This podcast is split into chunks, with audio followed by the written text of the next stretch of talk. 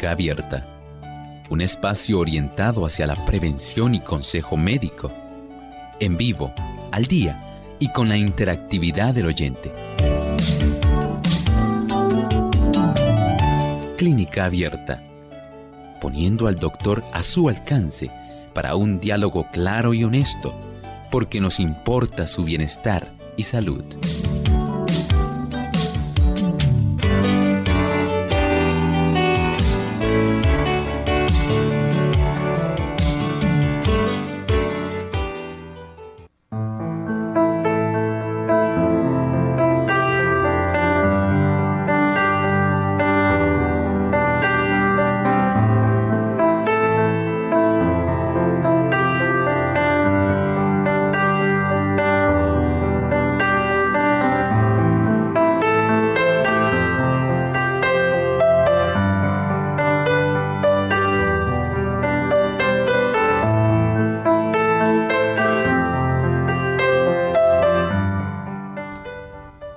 Allá para el año de 1882, un médico alemán llamado Robert Koch descubrió una condición que en aquella época se le llamaba consunción. Hoy en Clínica Abierta estaremos hablando de esta condición que actualmente tiene unos 8 millones de enfermos mundialmente. Quédese en sintonía con Clínica Abierta que hoy estaremos hablando en relación a la consunción.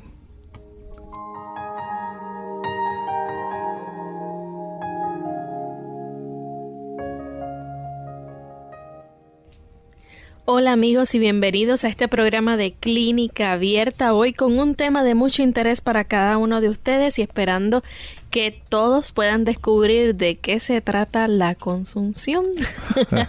ya mismito les vamos a explicar de qué es que el doctor va a estar hablando con nosotros y compartiendo durante esta hora. Pero nos sentimos felices de estar nuevamente con ustedes. Un saludo especial para aquellas personas que son fieles oyentes de Clínica Abierta y que se encuentran en otros países disfrutando a esta hora, ya sea plácidamente en sus hogares, escuchando el programa o en sus autos de camino a algún lugar o quizás aquella ama de casa que se encuentra cocinando y tiene el radio puesto escuchando clínica abierta en compañía de nosotros o si usted está en la oficina realizando algún trabajo, pero escucha clínica abierta, siga corriendo la voz para que otros se beneficien, amigos, familiares, compañeros de trabajo, también puedan eh, orientarse y educarse mejor en cuanto a la salud. ¿Cómo se encuentra en el día de hoy, doctor? Desbordante de entusiasmo esto es algo maravilloso, es que cuando uno trata con la salud, es algo que contagia.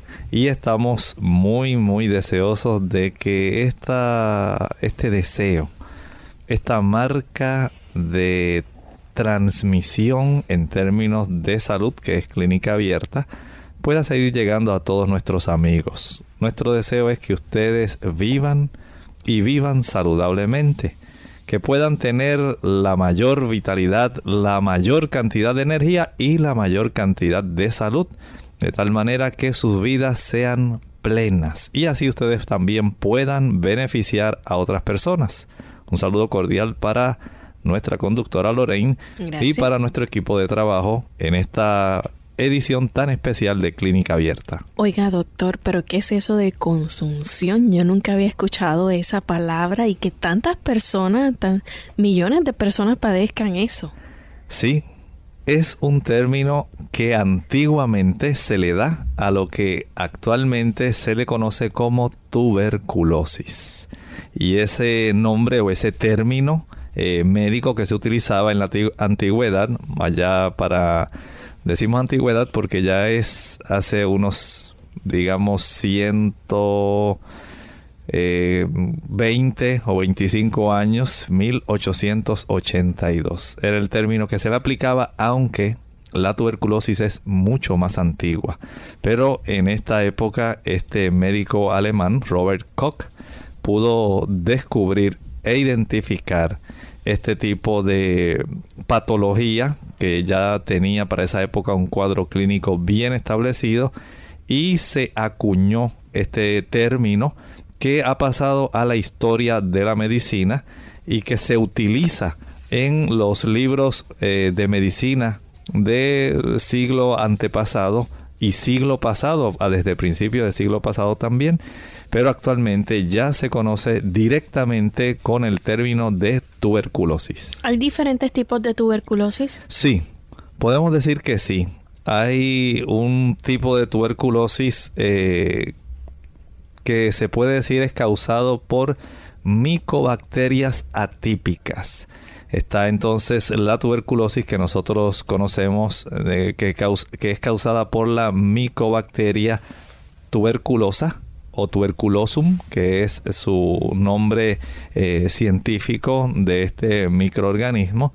Y hay otras variedades de acuerdo a cuán resistentes o cuán fácilmente pueden ellas responder al tratamiento. ¿Y en qué consiste la tuberculosis? Hoy vamos a estar hablando específicamente de la pulmonar. Y para que nuestros amigos sepan en qué consiste entonces esta tuberculosis pulmonar. Miren, estamos hablando de una infección bacteriana contagiosa. Que obviamente afecta a los pulmones. Exactamente, que compromete principalmente los pulmones, pero de ahí puede propagarse a otras áreas, a otros órganos de nuestro cuerpo. Doctor, ¿y qué causa la tuberculosis pulmonar? Como dijimos, la que estamos considerando en este momento es un tipo de bacteria llamada Mycobacterium tuberculosis y esta se puede adquirir en los lugares que usted menos se lo sospecha. ¿Es contagioso? Sí. Miren, cuando una persona tose, las pequeñas gotitas partículas que van al aire pueden transmitir exclusivamente esta micobacteria. Cuando la persona estornuda, cuando la persona grita, que también salen estas pequeñas gotitas, o cuando la persona escupe. Esto también puede transmitir este tipo de bacteria. Cuando una persona vive en un ambiente donde hay personas tuberculosas y ese aire no se renueva, no se le da oportunidad de sanearse, la persona tiene una gran probabilidad de que muchas de estas gotitas quedan suspendidas en el aire. Corre el riesgo. Exacto, se inhala e inmediatamente llegan hasta los pulmones. ¿Y cuál es la diferencia, digamos, entre la tuberculosis o la infección esa latente de tuberculosis y la tuberculosis misma? En realidad, la persona que inicialmente inhala esta micobacteria, la Mycobacterium tuberculosis, va a pasar unas, prácticamente puede pasar hasta cerca de 10 semanas sin saber que ella inhaló esta bacteria y esto puede alojarse en los pulmones y puede quedar mediante unos mecanismos muy especiales que Dios puso en nuestro cuerpo para aislarla. Sin embargo, esta forma primaria de tuberculosis puede activarse y puede entonces dar lugar a una manifestación ya sistémica de tuberculosis y va a dar todo el cuadro clínico que nosotros estaremos hablando en breve. ¿Cuáles son entonces los síntomas de una persona que tiene tuberculosis pulmonar? Hay varios. Recuerden que esto podemos dividirlo en dos etapas eh, para esta persona. En primer lugar, va a aparecer el cansancio y la debilidad. Y claro, esto va a ocurrir más o menos de unas 8 a 10 semanas después que la persona contrajo. O sea que estamos hablando básicamente de unos 10 meses, perdón, dos meses y medio aproximadamente. La persona comienza a sentirse débil, cansada, fatigada. Nota que está perdiendo peso, que en las noches tiene una sudoración nocturna, que tiene fiebre. Básicamente estos son los síntomas iniciales con los que la persona comienza. Debilidad, pérdida de peso, fiebre, sudoración nocturna.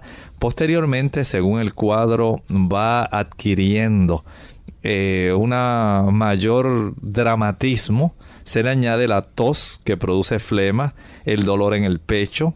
Se pueden añadir también unos sonidos especiales dentro de esa caja torácica cuando se le aplica el estetoscopio se sienten aproximadamente unas sibilancias con estertores.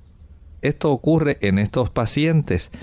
Eh, también puede tener dolor de pecho y puede manifestar dificultad respiratoria. Sin embargo, doctor, esto es una enfermedad en que puede permanecer latente por años y reaparecer posteriormente.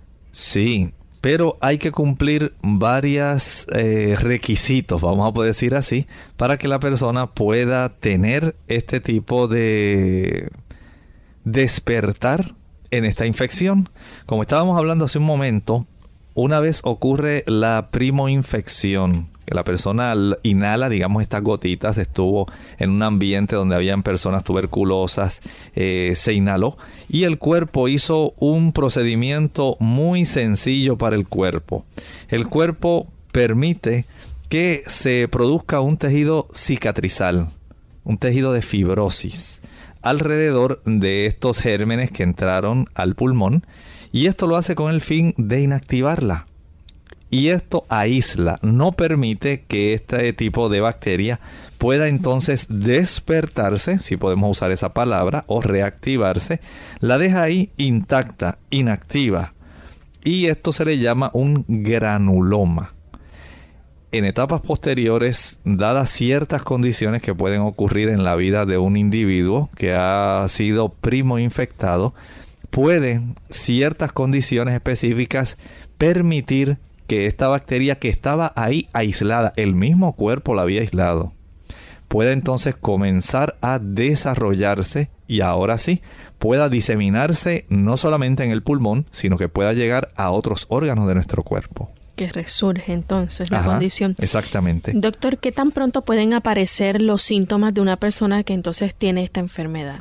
Bien, como dijimos, cerca de los 10, 10 semanas más o menos, comienzan estos síntomas en la persona que está debilitada. Digamos, si usted es un anciano, pues su familia no lo cuida, no le llevan comida, no están atentos a su aseo, usted vive tal vez en condiciones de hacinamiento. Estas personas tienen una mayor probabilidad, un bebé también tiene una mayor probabilidad, personas que han tenido eh, el sistema inmunitario debilitado. Digamos que usted es un paciente de SIDA, un paciente de quimioterapia o que usted está recibiendo algún tipo de medicamentos para evitar el rechazo de algún tipo de trasplante, usted es un candidato potencial para desarrollar más fácilmente la forma activa de la tuberculosis que otras personas. Bien, vamos a hacer entonces la primera pausa. Cuando regresemos, amigos, vamos a continuar hablando de esta condición hoy en clínica abierta, tuberculosis pulmonar. Y saben ustedes que en los Estados Unidos hay aproximadamente 10 casos de tuberculosis por cada 100.000 personas. Sin embargo, las tasas varían tremendamente por área de residencia y clase socioeconómica. ¡Ahí hay agua! ¡Ush! Mira todo esto sobre lo que estoy parada. Se llama arena y está por todas partes. Esta mujer podría parecer tonta para cualquiera de nosotros. Está hecha de piedras muy pequeñitas. Pero para su hijo de dos años que está explorando el mundo, lo que ella dice tiene mucho sentido. ¿Qué sientes cuando tocas la arena? Es difícil tenerla en la mano, ¿no? Sí. Un momento cotidiano puede convertirse en un momento de enseñanza, porque el aprendizaje comienza mucho antes que la escuela. Los niños son curiosos por naturaleza, ellos quieren aprender. Entonces presta atención a ese impulso.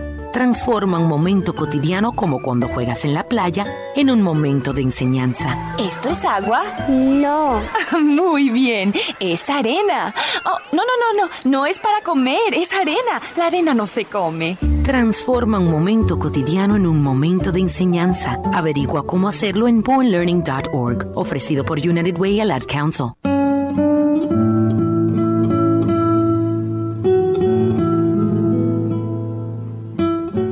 Las grandes oportunidades de ayudar a los demás son raras, pero las pequeñas se nos presentan muchas veces al día.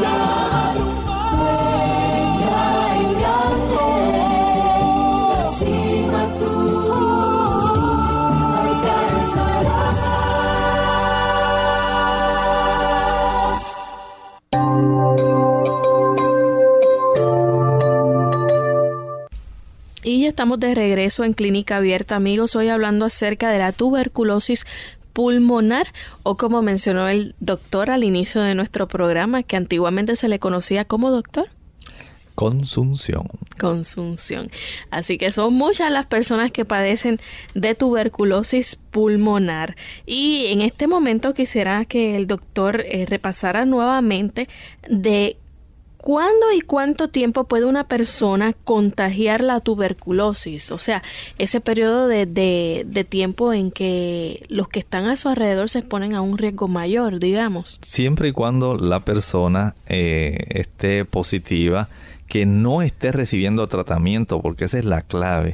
Si la persona recibe tratamiento, la probabilidad de que se pueda diseminar esta micobacteria, la micobacteria tuberculosis, es mínima.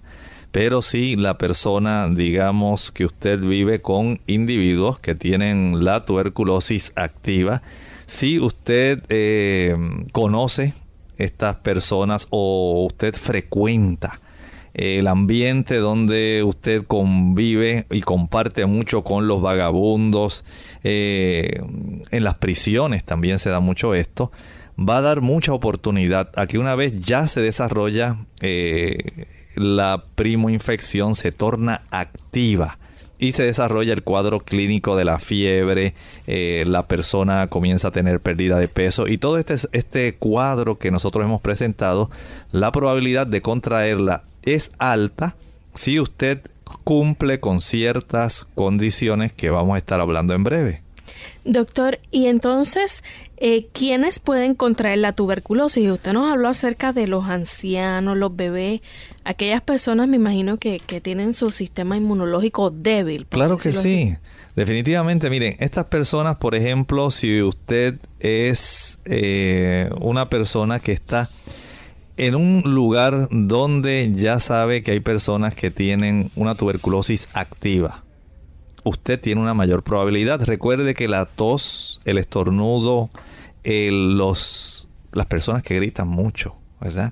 Eh, el escupir, todo esto permite que pueda haber una transmisión mucho más fácil para adquirirlo en personas que están en contacto directo, especialmente las personas que están inmunológicamente débiles, los ancianos, los bebés, las personas que padecen eh, SIDA, las personas que están utilizando quimioterapia o que están utilizando algún tipo de medicamento para evitar el rechazo de algún órgano que ha sido trasplantado.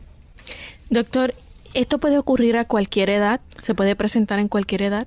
Sí, si la persona está debilitada, sí. O si cumple con este grupo de condiciones donde hay una inmunosupresión, del sistema de defensa. Cualquier persona lo puede adquirir, pero más los que están en los extremos de la vida, bebés y ancianos. ¿Quiénes están en riesgo de contraer la tuberculosis o que ese riesgo puede aumentar? ¿Cuándo, ¿Cuándo, aumenta el riesgo? Miren, cuando usted está en contacto frecuente con personas que padecen esta enfermedad, cuando usted vive en condiciones de una vida insalubre, digamos que como estábamos hablando hace un momento, usted está de vagabundo, usted eh, está en una condición de hacinamiento, de pobreza extrema y este tipo de vida eh, le impide a usted adquirir los alimentos y tener una higiene donde usted reduzca la probabilidad, usted está en un alto riesgo de usted poder tener este tipo de condición. Mientras más debilitado esté usted por desnutrición, esto aumenta el riesgo. También los pacientes que viven en hogares de cuidado o en hogares de cuido, esto aumenta el riesgo si no se les da una debida atención. Si solamente a este paciente siempre le están dando sopa, sopa, sopa, o no lo sacan al sol, no le permiten que él pueda hacer algún tipo de ejercicio, aunque sencillo, que pueda respirar aire limpio. Es muy fácil poder adquirirlo también en las prisiones, especialmente en los lugares donde hay hacinamiento y donde hay poca higiene, eh, poca o escasa provisión de alimentos. En las personas que son alcohólicas también tienen una probabilidad bien alta. Recuerden que el alcohol es una toxina que es inmunosupresora. Los diabéticos tienen también una alta probabilidad. Los niveles de glucosa elevado en sangre van a producir en cierta forma una reducción en la capacidad defensiva del organismo. Los trabajadores de salud, por supuesto, también tienen un riesgo mayor que otras personas por el hecho de estar en contacto con muchos de estos pacientes tratando de ayudarles, también pueden adquirir eh, la micobacteria de la tuberculosis. Doctor, ¿qué factores pueden incrementar la tasa de infección de la tuberculosis? Por ejemplo, podemos hablar del aumento de las infecciones por VIH. Esto es un factor que puede incrementar esa tasa de infección en una población. También el aumento en el número de personas sin hogar, mientras mayor sea el ambiente de pobreza y de mala nutrición, esto da mayor oportunidad a que ocurra. También el hecho de que aparezcan cepas de la tuberculosis que son resistentes a las drogas. Todo esto eh, permite que la persona tenga ese factor que incrementa esa probabilidad.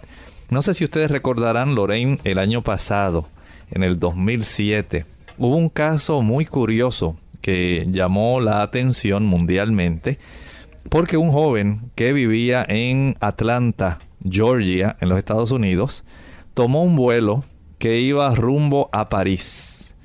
Y de París él voló aparentemente hasta el área de Praga. De Praga regresó a Canadá y de Canadá por tierra regresó a los Estados Unidos.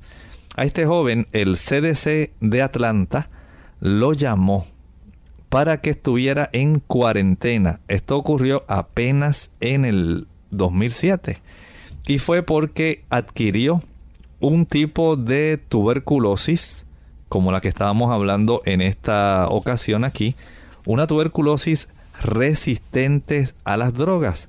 Él adquirió una cepa que actualmente se le denomina XDRTB.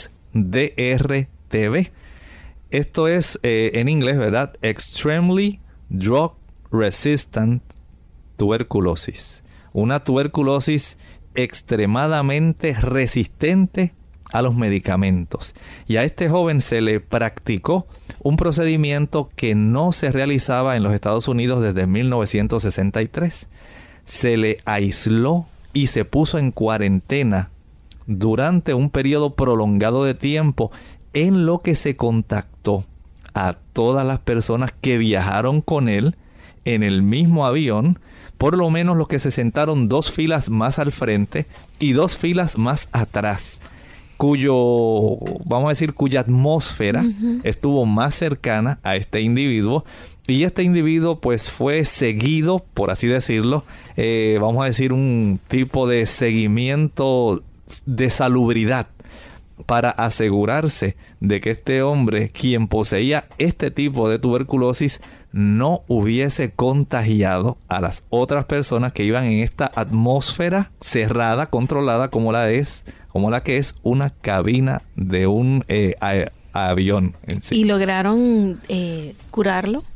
Aparentemente sí, porque no ha vuelto a salir más a la luz pública este caso, pero es para que ustedes noten, a pesar de que él tuvo un corto tiempo en estos países se sabe que abunda en las personas que viajan a Rusia y que viajan al oriente. Allá hay una mayor cantidad de este tipo de tuberculosis que es extremadamente resistentes a las drogas y estas personas como estábamos hablando hace un momento tienen eh, este es uno de los factores que aumenta la tasa de que usted pueda adquirir eh, esta infección y que usted se convierta escuchen esto en uno de los 22 mil casos que anualmente adquieren tuberculosis. No piense que esto es algo de la antigüedad. 22 mil casos mundialmente en forma anual. Actualmente, Lorraine, más o menos se estima que hay de 10 a 15 millones de tuberculosos en el mundo. Y de estos hay 8 millones que entran a ser eh, vamos a decir, tuberculosos recientes. Así que muchos de ellos tenían la infección solamente enquistada, no se había desarrollado y por causas como las que estábamos hablando hace un momento, se debilita el cuerpo, entran en una inmunosupresión y se activa. Y, se activa. y ellos pasan a engrosar las filas de las estadísticas de estos datos de tuberculosis y según aumenta la tasa de pacientes VIH, aumenta también la probabilidad de que los casos de tuberculosis sigan proliferando. ¿Una persona puede morir de tuberculosis? Sí, sí, si la persona no se trata, definitivamente es de esas condiciones que van produciendo emaciación, van produciendo desgaste, la persona pierde peso, se torna sumamente delgada, la fiebre, la sudoración, la proliferación de esta micobacteria y la afección de otros órganos que no son necesariamente los pulmones. Va a tener unos daños eh, realmente increíbles, letales para la persona. Vamos a hablar entonces específicamente ahora de los síntomas. Usted mencionó hace un ratito algunos de ellos. Eh, háblenos un poco más eh, y abundemos sobre estos síntomas. Entre ellos, pues obviamente eh, si aparecen se limita a una tos mínima y una fiebre, como usted mencionó. Sí, dijimos que podemos dividirlo esencialmente en dos. En primer lugar, vamos a tener aquellas personas que están totalmente asintomáticas. Son las personas que adquirieron la micobacteria de la tuberculosis. Síntomas. El cuerpo la aisló y no tienen ningún síntoma. Bien tranquilos están ellos, usted habla con ellos, nadie sabe que la adquirieron, usted está hablando muy frecuentemente, pero el cuerpo la aisló. no está contagiando, exactamente. Las otras personas se despertó salió de esa latencia y comenzó entonces a reproducirse la micobacteria. Encontró un momento oportuno, un ambiente donde había debilidad, inmunosupresión, desnutrición, pobreza, hacinamiento. Propicio para la Exactamente. La bacteria dijo, de aquí soy y aquí voy. y comenzó ella a proliferarse. La persona va a desarrollar cansancio, debilidad, fatiga, pérdida de peso, fiebre y sudoración nocturna. Luego comienza a tener una cantidad de tos que puede ser con esputo sanguinolento, con flema, con sonidos en sus pulmones. Esta persona va a tener una sudoración excesiva, dolor de pecho y dificultad respiratoria. Vamos a hacer nuestra segunda y última pausa hoy en Clínica Abierta Tuberculosis Pulmonar. Cuando me dicen que soy demasiado viejo para hacer una cosa, procuro hacerlo enseguida.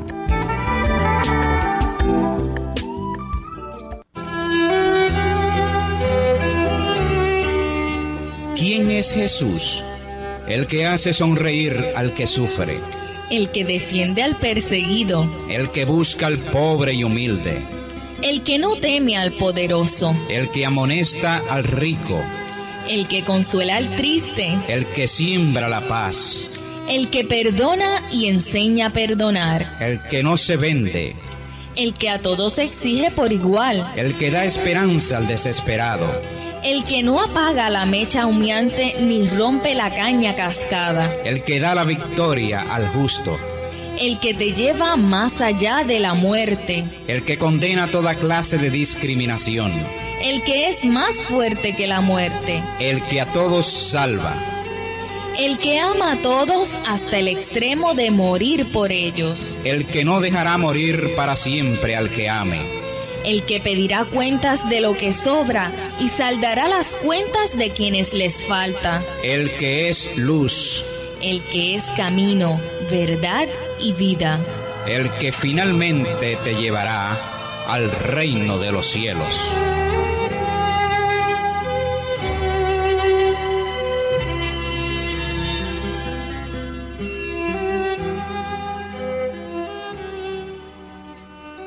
Clínica Abierta.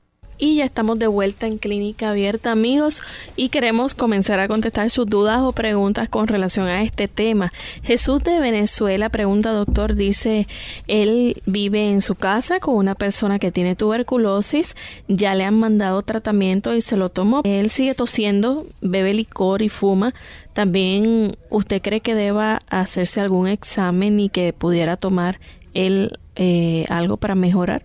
Miren, sí, siendo que él tiene esta probabilidad por el hecho de que la persona tiene la tuberculosis, aun cuando la persona se lo ha tomado, escuchen bien esto, estos tratamientos dependen de la combinación de los antibióticos que se utilizan. Eh, el más sencillo, digamos que una persona sufre esta primoinfección, le realizan esta prueba que usted le insertan eh, subcutáneamente una cantidad de micobacterias eh, muertas, un extracto purificado eh, que se llama el PPD. Es un, se le llama, se le pone así PPD porque quiere decir Purified Protein Derivative, derivados de proteínas purificadas es un extracto purificado de bacterias o micobacterias muertas y se le inyecta subcutáneamente para saber, de acuerdo al tamaño, si en 48 o 72 horas está positivo, indica que usted ha adquirido la bacteria. Sin embargo, es necesario que se practique una radiografía de pecho. Esto es bien importante.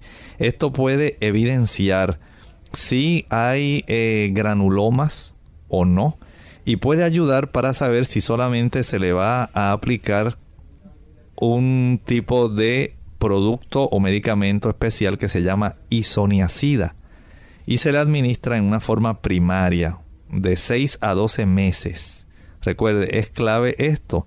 También el cultivo de esputo, aunque va a requerir más o menos 6 semanas para eh, verificar si ya usted se encuentra positivo, es importante. Y esto entonces va a decirle al médico qué probabilidad tiene usted de utilizar solamente la isoniacida o si ya usted va a requerir, de acuerdo a cómo salga la radiografía y cómo salga el cultivo de esputo, si va a requerir la combinación, por ejemplo, de usar eh, rifampicina, etambutol, piracinamida o si va a requerir ya el más prolongado en uso la estreptomicina.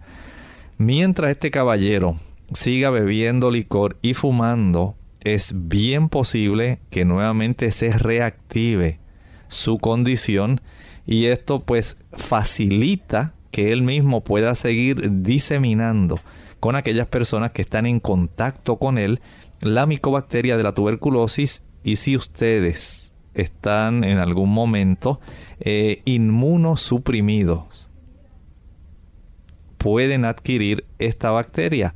Ojalá y el cuerpo de ustedes pueda aislarla y evitar que se desarrollen la sintomatología, el cuadro clínico. Bien, eh, ¿qué exámenes o qué estudios se pueden realizar que revelen la tuberculosis pulmonar? se hace necesario que esta persona vaya directamente donde el médico, eh, tal como se nos enseña en la escuela de medicina, usted va a utilizar su estetoscopio y va a escuchar los campos pulmonares de una forma ordenada, cuidadosa. Si se revelan en, eh, al usted auscultar sonidos que son crepitantes, son unos sonidos como cuando usted está escucha que el fuego está quemando en sí, que hace como ese sonido así como cuando usted que consume Sí, y, que usted eh, comprime un papel de estos que son plásticos y hace este tipo de sonido. Más o menos eso es lo que se va a escuchar adentro, en el pulmón. Y esto le permite también al médico decir, bueno, ¿cómo estarán los ganglios del cuello de esta persona? Cuando esta persona adquiere una infección de tuberculosis activa, va a desarrollar pulmonía en primer lugar y luego los nódulos linfáticos comienzan a agrandarse. Así que el médico va a detectar a ver, además si el sonido que se escucha en el pulmón va unido con el agrandamiento de estos ganglios linfáticos, él le va a examinar los dedos. Estos dedos pueden estar un poco agrandados en la punta, los de las manos y los de los pies. Y esto hace sospechar al médico, dice, bueno, yo creo que estoy ante un caso de tuberculosis activa. Vamos entonces a ordenar varias pruebas. Por ejemplo, se puede realizar el cultivo de esputo. Este no va a dar positivo inmediatamente. Recuerden que se va a cultivar una micobacteria y esta micobacteria va a requerir aproximadamente unos seis, unas seis semanas más o menos para poder eh, especificar que efectivamente usted tiene tuberculosis. En ocasiones se puede requerir un estudio que es un poco más rápido y que ayuda al clínico para saber que usted está infectado activamente con la tuberculosis. Se le llama el PCR, Polymerase Chain Reaction, reacción en cadena de la polimerasa. Si esto sale positivo, la probabilidad de que ese cultivo de esputo sea positivo también es muy alta. Y esto permite al clínico comenzar a brindarle a usted un tratamiento más rápidamente que el hecho de tener que esperar durante unas seis semanas. También es útil la prueba de Mantux, que también se le conoce como el PPD dijimos que estas siglas quieren decir Purified Protein Derivative. Y aquí lo que se hace es un extracto purificado de la bacteria, de la micobacteria muerta, se inserta para saber cuán amplia es la distribución del área enrojecida. E inmediatamente se va a proceder a administrar tratamiento a la persona. Por supuesto, una radiografía de pecho en estos casos es esencial. Muchas personas que han tenido contacto con esta micobacteria, si han tenido la suerte o han sido tan afortunados que su sistema de defensa la ha aislado, se van a observar los granulomas. En otras ocasiones se puede requerir broncoscopía, una tomografía computarizada del tórax, puede requerirse unas pruebas de sangre con interferón gamma o se puede requerir una biopsia del tejido afectado. Esto es poco común, pero todas son probabilidades que tiene el médico para poder detectar en una forma fehaciente el hecho de que la persona tenga la tuberculosis pulmonar activa. Doctor, entonces, eh, bueno, tenemos una consulta a través del chat de Gustavo de República Dominicana. Él es cantante y cuando da conciertos dice, hacemos los ejercicios de vocalización, siento en los pulmones o el pecho un calambre que se extiende a veces a las manos. ¿Esto pudiera ser alguna señal eh, con la tuberculosis? Tiene 31 años, no fuma, nunca ha tomado alcohol vive en una zona no contaminada y trabaja mucho frente a la computadora. No, en realidad no pienso que lo que le esté presentando tenga que ver con esto directamente. Puede ser que él necesite hacer otros ejercicios físicos que no sean solamente los de vocalización. De tal manera que el área del tórax superior, recuerden que los músculos intercostales son muy importantes para que el cantante pueda tener un buen diámetro anteroposterior, un buen volumen, al igual que el uso del músculo diafragmático, el diafragma en sí y el tener una buena condición física, ejercitarse eh, físicamente, no solamente el área vocal de la caja vocal, va a ser muy necesario. Eh, si usted quiere saber si tiene este problema o no, el hacerse esta prueba, la prueba de Mantux o PPD, que es la reacción que se hace en el antebrazo, se le inyecta ahí subcutáneamente, un poco de este tipo de extracto purificado de la bacteria o micobacteria muerta y una radiografía de pecho. Es lo más básico que usted se puede hacer para determinar si esto está ocurriendo unido a todo el cuadro clínico. Si usted no ha notado que ha perdido peso, que usted tenga una tos que no se controla, que acaba de tener recientemente una pulmonía, que se le han agrandado los ganglios del área del cuello, que no se siente fatigado, no tiene tos con sangre o por lo menos flema que tenga estrías de sangre, si usted no alcanza a escuchar unos soniditos raros dentro de su pulmón y si no hay dolor de pecho ni dificultad respiratoria, pues se aleja la probabilidad de que usted tenga tuberculosis pulmonar. ¿Cuál es el tratamiento a seguir con una persona de un paciente de esta condición? Hay varios tal como dijimos, el objetivo del tratamiento es poder curar a esta persona. Es muy importante que las personas sepan que este tratamiento debe eh, hacerse completamente. Suele durar, en los casos más sencillos, unos seis meses. En otros casos puede llegar a durar hasta dos años, Lorraine. Se usan medicamentos como la isoniazida, la rifampicina, el etambutol, la piracinamida y la estreptomicina. Todo esto es muy importante. Eh, todo depende, digamos, si el paciente está muy inmunosuprimido. También eh, recuerden que al estar inmunosuprimido va a responder todavía más lentamente y va a requerir entonces un tiempo más prolongado de tratamiento. Es posible que la persona deba ser hospitalizada aislada para prevenir la propagación de la enfermedad a otras personas hasta que ya la condición no sea no continúe siendo contagiosa. Cuando una persona, digamos, eh, abandona el tratamiento, que esto es muy común, dicen, no, yo no voy a seguir teniendo este tratamiento porque lamentablemente, Lorraine, este tratamiento tiene muchos efectos secundarios. Entre ellos, puede producir un tipo de hepatitis que no es causada por infección, sino por los medicamentos. Y esto eh, va a desalentar a muchas personas. Cuando la persona los abandona, que dice, no, ya definitivamente no voy a seguir en esto, mejor me quedo con la tuberculosis. Esta persona tiene una mayor probabilidad de tener entonces un problema como el que estábamos hablando de aquel joven ¿Saben ustedes que hay ciertos tres grados de clasificación de tuberculosis resistente que se ha podido encontrar? En primer lugar, está la más sencilla. Se le llama la tuberculosis resistente a las drogas.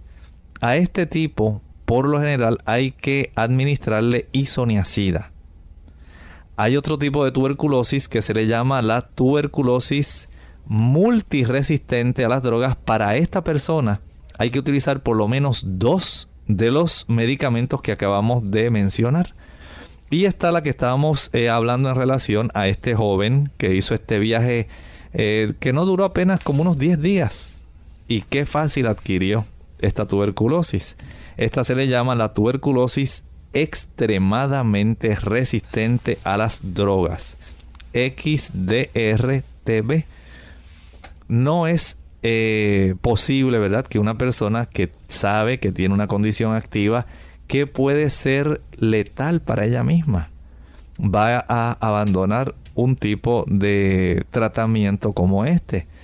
Y lamentablemente es muy difícil tener un tratamiento natural para la tuberculosis. Esta persona tendría que hacer un cambio bien radical en su estilo de vida. Si la persona eh, se encuentra eh, viviendo en unas condiciones de hacinamiento, de pobreza extrema, de desnutrición, hay que empezar a corregir este tipo de factores. También hay que tener en cuenta que esta persona debe ser animada constantemente porque va a tener sus efectos secundarios, se va a sentir mal. Pero hay que recordarle que hay un cuadro que se puede evitar, un cuadro que le va a llevar eventualmente aceleradamente a la muerte.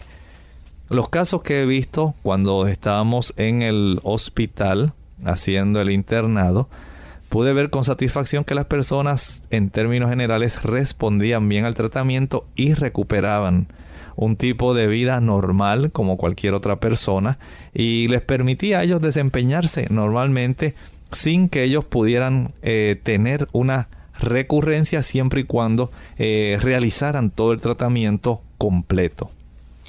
Doctor, ¿cuáles pueden ser las consecuencias de una persona que no quiera recibir o no quiera seguir con el tratamiento para la tuberculosis? Bueno, esta persona si no se trata a tiempo, va a tener un tipo de daño pulmonar permanente.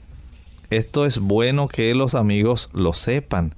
Y además del daño pulmonar, va a tener una serie de afecciones que van a estar afectando a esta persona.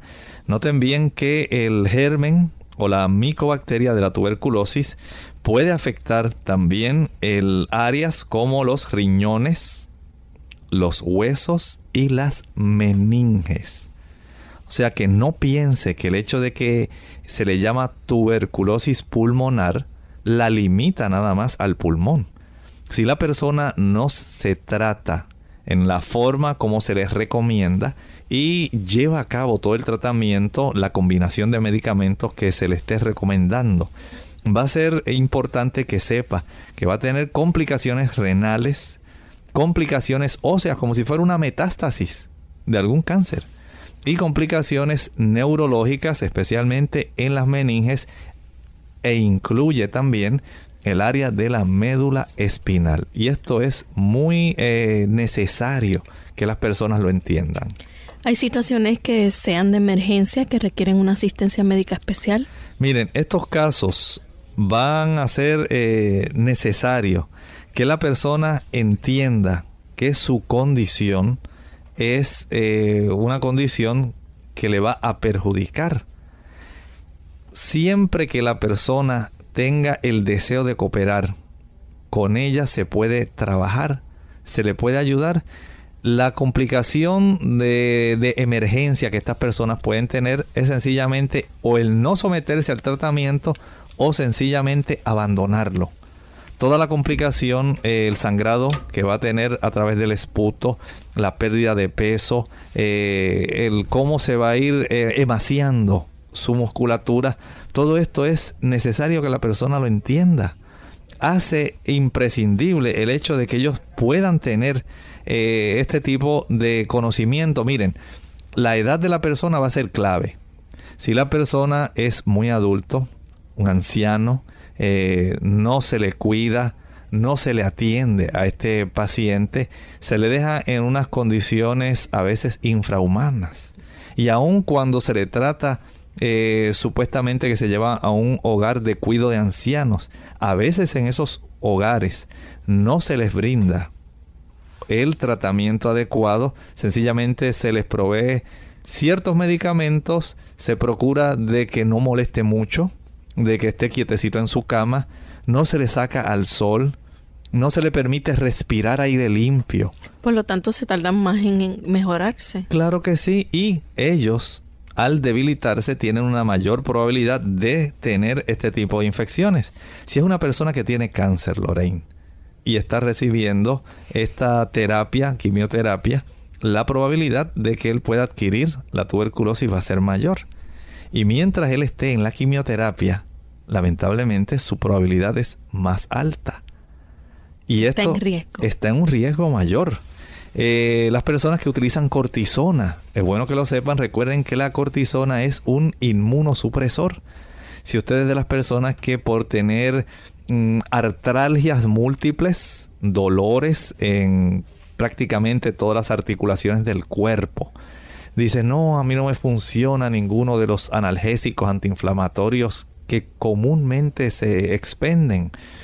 Más bien a mí lo único que me funcionan son las tabletas de cortisona.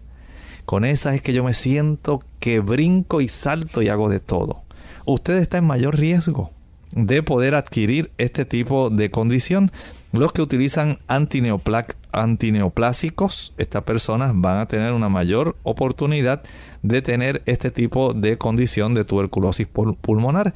Así que noten cómo las expectativas de una persona que procede a someterse al tratamiento, que dice, no, yo voy a cooperar, tan pronto usted comienza a ayudarse y decide cooperar con el médico, en dos o tres semanas usted comienza a tener un alivio del cuadro clínico. Comienzan a disminuir la fiebre, comienzan a disminuir los sudores nocturnos, la persona comienza a sentir más fuerza.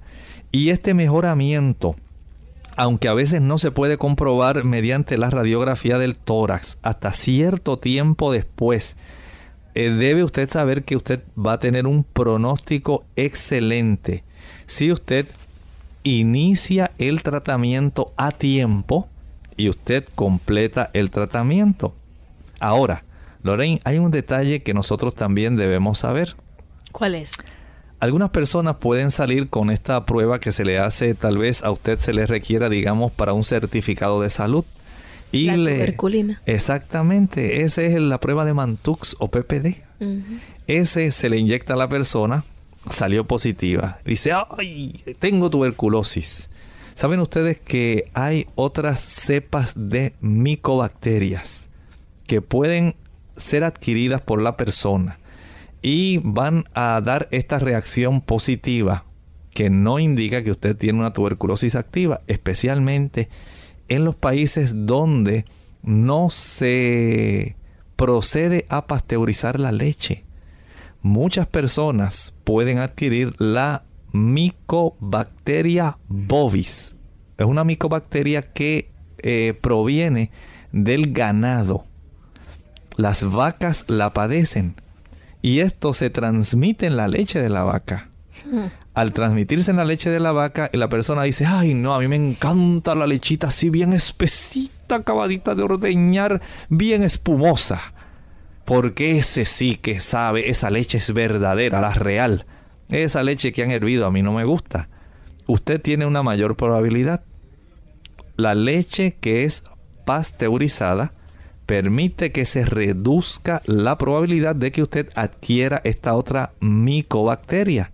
Y esta micobacteria al introducirse en el organismo del ser humano va a dar una reacción positiva parecida como si usted hubiera adquirido la micobacteria de la tuberculosis. Doctor, ¿y cómo se puede prevenir entonces la tuberculosis? Es una enfermedad que se puede prevenir incluso en aquellas personas que han estado expuestas a una persona que esté infectada. Esta prueba cutánea, el PPD, para la tuberculosis se utiliza especialmente en poblaciones de alto riesgo o en aquellos que pueden haber estado expuestos a la tuberculosis, digamos los trabajadores de la salud. El resultado positivo de esta prueba, la tuberculina, ¿verdad? Como Lorraine nos estaba diciendo hace un momento, indica que usted se expuso previamente a la tuberculosis y se debe discutir las indicaciones para la terapia, eh, una terapia preventiva. Usted tiene que analizar esto con su médico. Ahora, las personas expuestas a la tuberculosis se deben examinar la piel inmediatamente y repetir en un examen posterior la prueba si fue inicialmente negativa y usted sabe que ha estado en contacto con personas que tienen la enfermedad. En aquellos casos que la enfermedad ha progresado a un nivel que podemos decir es un nivel ya bien activo. El tratamiento rápido es muy importante para que se pueda entonces controlar totalmente la propagación. En algunos países que tienen una alta incidencia de tuberculosis pulmonar, se practica la aplicación de la vacuna BCG y se utiliza bastante en los niños. Ahora, la efectividad de esta vacuna todavía sigue siendo causa de controversia.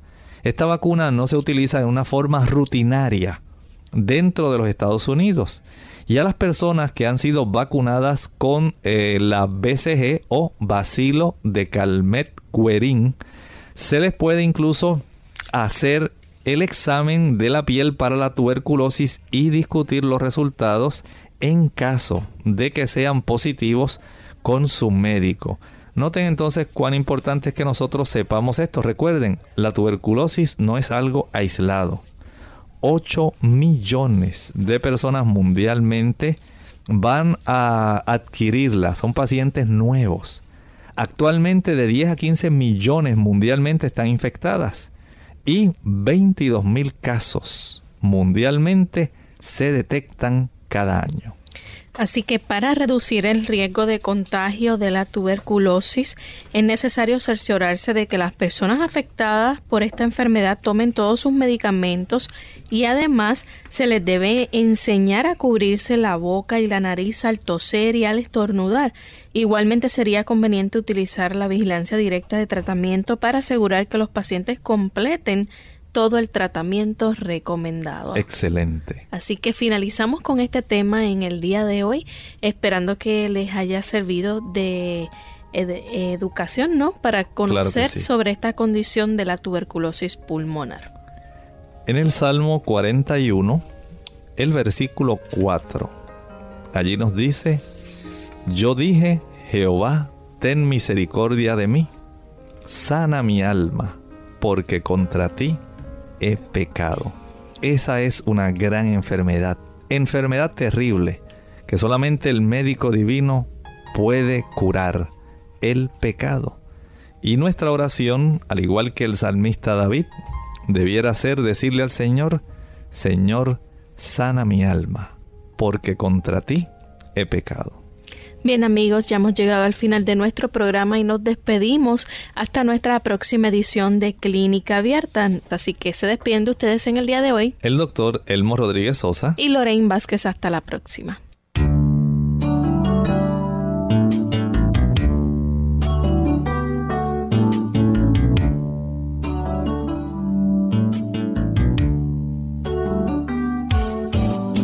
Clínica Abierta no es nuestra intención sustituir el diagnóstico médico.